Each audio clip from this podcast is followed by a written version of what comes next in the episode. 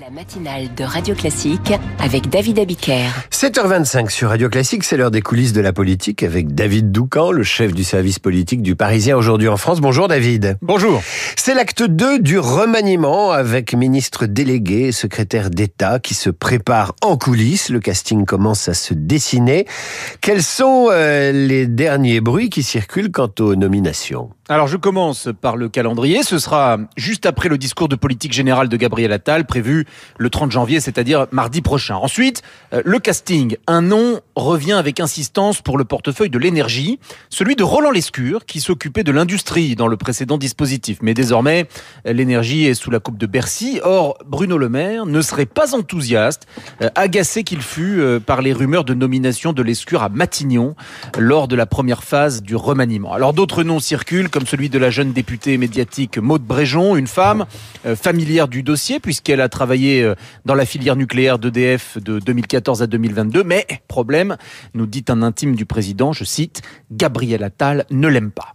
Une autre piste euh, sérieuse concerne un ministère délégué à la santé où pourrait atterrir Agnès Pannier-Runacher, anciennement euh, en charge de la transition énergétique. Enfin, l'actuel président de la commission des lois et leader parmi les leaders, disons, de l'aile gauche macroniste, Sacha Houlier semble bien parti pour hériter du portefeuille des sports et de la jeunesse dans le cadre du ministère géant d'Amélie Oudéa Castera. Mais comme d'habitude, prudence. Je vous fais part, euh, là, David, de l'état des réflexions ce matin, mais en matière de remaniement, tout peut toujours bouger jusqu'au dernier moment.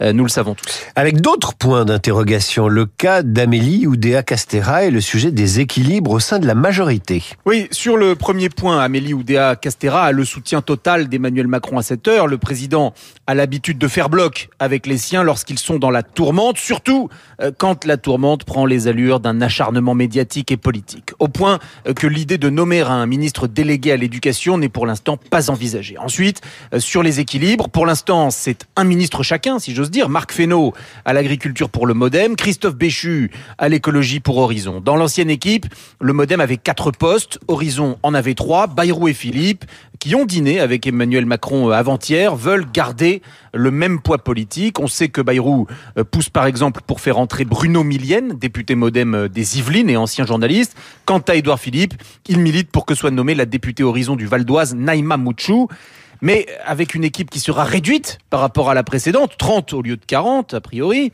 les places sont chères et donc la négociation est âpre. Un ami d'Édouard Philippe conclut avec humour, je le cite, Édouard demande Béchu plus trois autres ministres afin d'avoir à la fin Béchu plus deux ministres. Oui, c'est souvent comme ça. On demande plus en visant un tout petit peu moins. Merci euh, David. On vous demandera une seule chronique demain et vous la livrerez. Je vous en demande pas trois. Les coulisses de la politique à écouter également sur l'appli Radio Classique. Euh, tout de suite.